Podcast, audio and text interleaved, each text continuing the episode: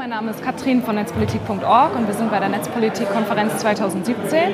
Ich bin hier mit Michael Kreil, der kurz was über sich und seinen Talk heute erzählen wird. Stell dich doch mal kurz vor. Genau, mein Name ist Michael Kreil, ähm, bin Datenjournalist und das seit sechs, sieben Jahren äh, wühle ich mich durch Daten durch und versuche mhm. die interaktiven Grafiken den Leuten zu erklären. Okay. Genau. Und worüber sprichst du heute in deinem Talk? Über Datenjournalismus. Ach ja. Äh, ähm, Im Speziellen versuche ich ein bisschen darauf einzugehen, dass äh, Daten immer mehr äh, in unserer Gesellschaft eine Relevanz äh, spielen. Äh, ob es jetzt um Geheimdienste geht, ob es darum geht, was Facebook und Google mit unseren Daten macht.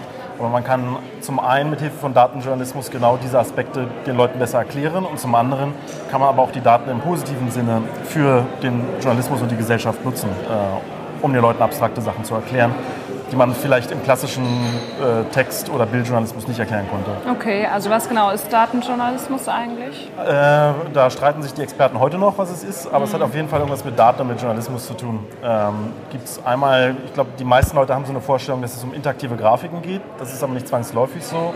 Eigentlich geht es darum, dass man die Geschichten in den Daten findet. Wenn man mhm. größere Datenmengen hat, findet man manchmal Zusammenhänge, die man so einzeln nicht äh, gesehen hätte. Ähm, und daraus ergibt sich dann eigentlich eine Geschichte und kann dann auch zum Beispiel ganz abstrakte Sachen äh, finden, erklären oder sogar bebildern. Ähm, Hast du dafür ein Beispiel genau? Ja, also mein klassisches Beispiel ist äh, sowas wie eine, wie eine Finanzkrise, ist ein sehr abstraktes Thema.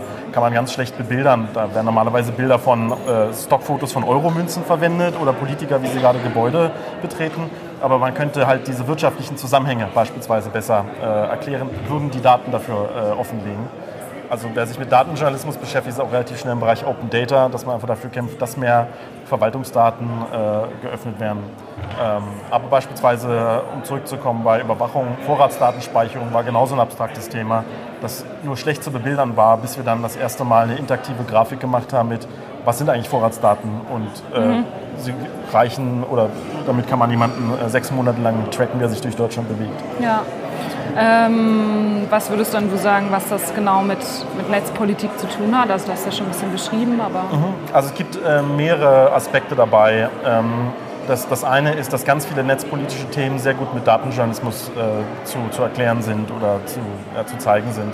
Ähm, zum anderen sehe ich aber da auch eine Art netzpolitische Gedanken dabei, ähm, ja, der also schon fast eine Art aktivistischer Gedanke ist, ähm, dass die Leute, die äh, eigentlich diese Datenanalysen machen bei großen Unternehmen, bei Beratungsunternehmen, bei Facebook, bei Google oder so, ähm, auch äh, als Datenjournalisten äh, für was weiß ich, ein Drittel, Drittel des Gehaltes, aber dafür ähm, für die Gesellschaft äh, ihre Fähigkeiten einsetzen. Sehe ich interessanterweise eine, eine, eine Parallelität zum Netzpolitik-Org-Blog. Ja, da okay. gibt es, glaube ich, auch gute Leute, die woanders schlecht aufgehoben wären, aber sich in Netzpolitik genau dort äh, äh, engagieren können mit, mit ihren Fähigkeiten, die sie anderswo nicht hingehen. Da sehe ich tatsächlich eine Parallelität dabei. Aber vielleicht sehe ich nur ich sie. Ja, ist doch gut. Was hättest du denn für die kommende Bundesregierung? Hast du Handlungsempfehlungen für die? Für die Bundesregierung? Ja, wenn es um Netzpolitik oder Daten geht? Also, wenn ich es kurz fassen würde, würde ich sagen, Sie sollten Netzpolitik.org lesen. Das klingt jetzt komisch, ich will euch das jetzt da nicht noch 300 Leser zuschieben, aber die, ähm, äh, es gibt einfach, das Thema ist wahnsinnig so groß und komplex geworden. Äh, bin, lese jetzt Netzpolitik.org auch sehr lange. Äh, man hat das ja gesehen, wie das Thema sich eigentlich in, in alle Bereiche äh, ausbreitet. Ähm, der Forderungskatalog oder die Probleme, die dort sind, äh, sieht man schon sehr gut bei, bei Netzpolitik.org. Wenn ich den Bundestagsabgeordneten oder der Regierung äh, konkretes ähm, ähm, Ratschlag geben könnte, wäre, sich tatsächlich ähm, mit dem Thema mehr auseinanderzusetzen. Also oft mhm. stellen wir fest, dass dort grundsätzliche Zusammenhänge nicht verstanden werden. Äh, Experten versuchen es ihnen zu erklären und man hört irgendwie nicht so richtig drauf zu, äh, hört denen nicht irgendwie so richtig zu. Also ich sehe da so, so eine diese Forderung nach digitaler Kompetenz und Medienkompetenz und so weiter, das sollte man vielleicht auch in der Regierung mit anfangen. Ja, ja alles klar. Danke für das Gespräch. Dankeschön. Viel Spaß.